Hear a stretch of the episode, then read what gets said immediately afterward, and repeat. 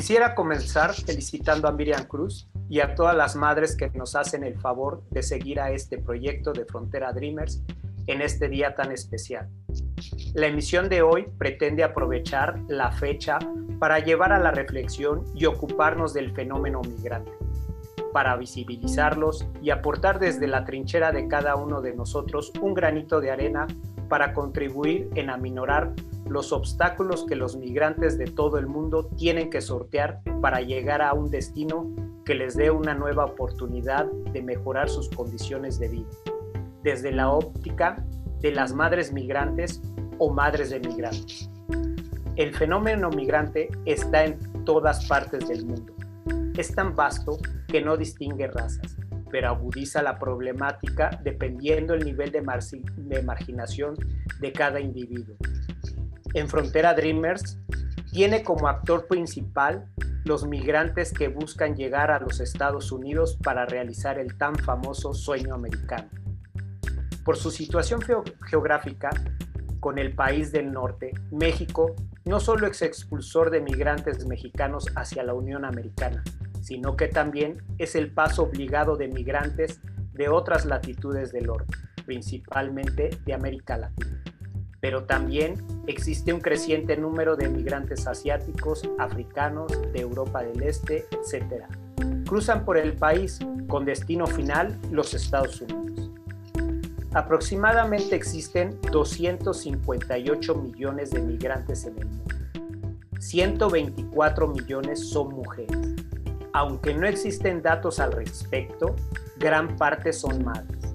Unas viajan con sus hijos, otras viajan primero y los dejan con los abuelos mientras se instalan en su país de destino.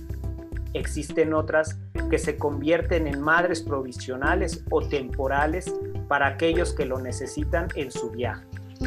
Además, existe la otra parte las madres que se quedan y ven, y ven partir a sus hijas e hijos con la esperanza que en aproximadamente un mes lleguen a su destino.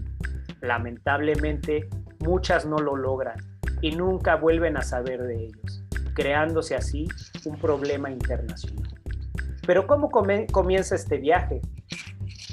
Producto de las cíclicas crisis económicas que como resultado han creado una distribución del ingreso cada vez más inequitativa, aunado a la baja considerable de la oferta de, de trabajo, se ha incrementado la creación de grupos delincuenciales quienes exprimen más aún a la población, quienes tienen como opción integrarse a dichos grupos o migrar desde sus lugares de origen aunque esto signifique pasar por la dura aduana México. Las madres toman la decisión de dejar todo y migrar con su familia para buscar una mejor condición de vida. Pero para otras es imposible viajar con todos los miembros de su familia y deciden hacerlo solamente ellas con la idea que una vez establecidas en los Estados Unidos y con empleo podrán pagar para llevar el resto de la familia. Otro tanto serán las madres que se quedarán velando el viaje de sus hijos por el inhóspito y temible México. Muchos son presas de grupos delincuenciales, como los Mara, otros tantos por las mafias de tratas de blancas, por los agentes migratorios de cada país por el que pasa, de la bestia, de accidentes, de animales, de accidentes fatales, en fin, un sinnúmero de dificultades para buscar una mejor condición de vida. Masacres como la de San Fernando, Tamaulipas, llenan de indignación. Son noticia, pero muchas otras no tienen esa repercusión mediática y son olvidables, son invisibles. Ante esta recurrente situación, madres con el mismo dolor se agrupan en colectivos para convertirse en defensoras de derechos humanos expertas en criminología, investigadoras forenses, activistas, con solo una intención, saber qué pasó con sus hijos en su viaje a una tierra mejor. Como ejemplo está la caravana de madres de migrantes desaparecidos, quienes desde hace 17 años viajan desde Centroamérica por el sur de México, hasta llegar a la frontera con Estados Unidos, pasan por Chiapas, Tabasco, Veracruz, Tlaxcala, Puebla, Ciudad de México y demás estados.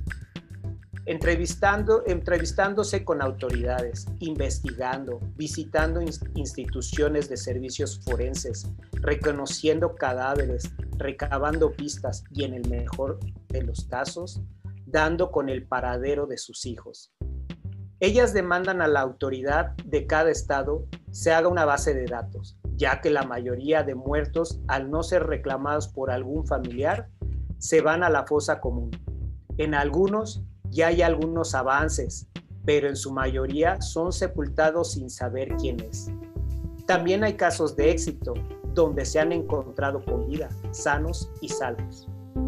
Esta es una breve narración de lo que se enfrentan las madres migrantes, tanto las que viajan como las que se quedan.